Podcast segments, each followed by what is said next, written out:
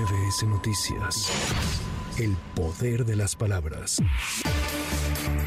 El Congreso de la Ciudad de México avaló la llamada Ley Malena, con la cual se reconoce como un nuevo tipo de violencia contra las mujeres los ataques con ácido o sustancias corrosivas, así como la tentativa de feminicidio y se garantiza la reparación del daño para las víctimas. Es la voz de la diputada Ana Francis. Se añade un capítulo segundo bis denominado lesiones por ataques con ácido, sustancias químicas o corrosivas al Código Penal, el cual considera agravantes en razón de género. Es importante señalar que también se como tentativa de feminicidio. La propuesta considera, por supuesto, a las mujeres trans y se consideran medidas de protección y reparación integral del daño para las víctimas de este tipo de violencia.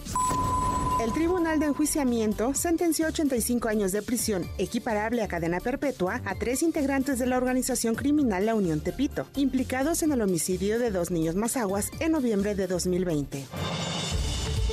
La Secretaría de Gobernación se reunió con la Cámara Nacional de Autotransporte de Carga y asumió el compromiso de establecer mesas de diálogo regionales en los estados de mayor interés para esta organización, en donde existen mayores problemas de inseguridad. La organización Reinserta advirtió en relación a la sentencia de 22 años de prisión en contra del exdiputado por Morena Saúl Huerta por la violación a un menor de edad que es inquietante la presencia no solo de individuos, sino de redes internacionales dedicadas a la explotación sexual de menores que arroja una cifra negra de enero de 2016 a junio de 2023 de 2.240 menores víctimas de trata de personas en este país. Especialistas en Derecho y Asuntos Electorales anunciaron la creación del Grupo Alerta Democrática, el cual tiene como objetivo advertir sobre los riesgos y amenazas que puedan presentarse durante el proceso electoral que se desarrolla en México. Está conformado por María del Carmen Alanís, Marco Antonio Baños, Arturo Espinosa Silis, Teresa González Luna, Juan Manuel Herrero, Luis Miguel Santibáñez, Patricia McCarthy, Rodrigo Morales y Arturo Sánchez.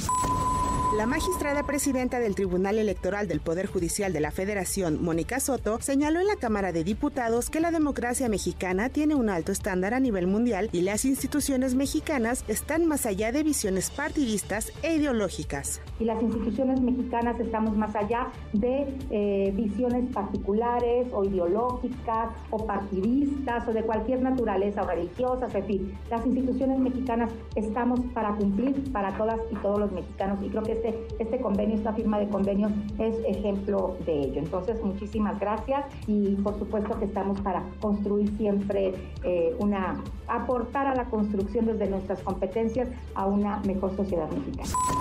Un juez de distrito absolvió a Ángel Casarrubia Salgado, el Mochomo, uno de los implicados en el caso Ayotzinapa. Esto del delito de delincuencia organizada con el fin de cometer delitos contra la salud, por lo que ordenó su libertad. De acuerdo con los registros judiciales, el Mochomo salió del penal del Altiplano el 4 de octubre de 2023. La Fiscalía General de la República ya impugnó la resolución.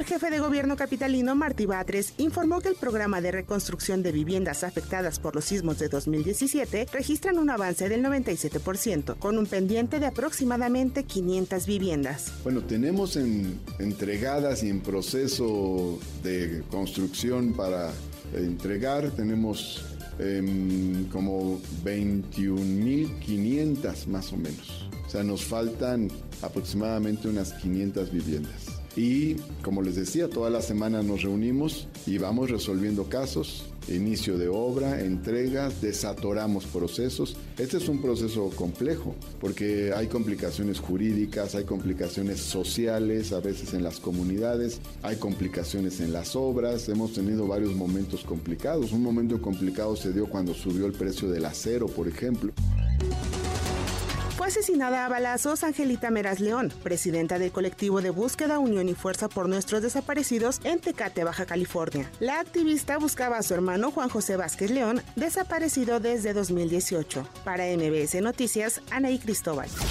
MBS Noticias. El poder de las palabras.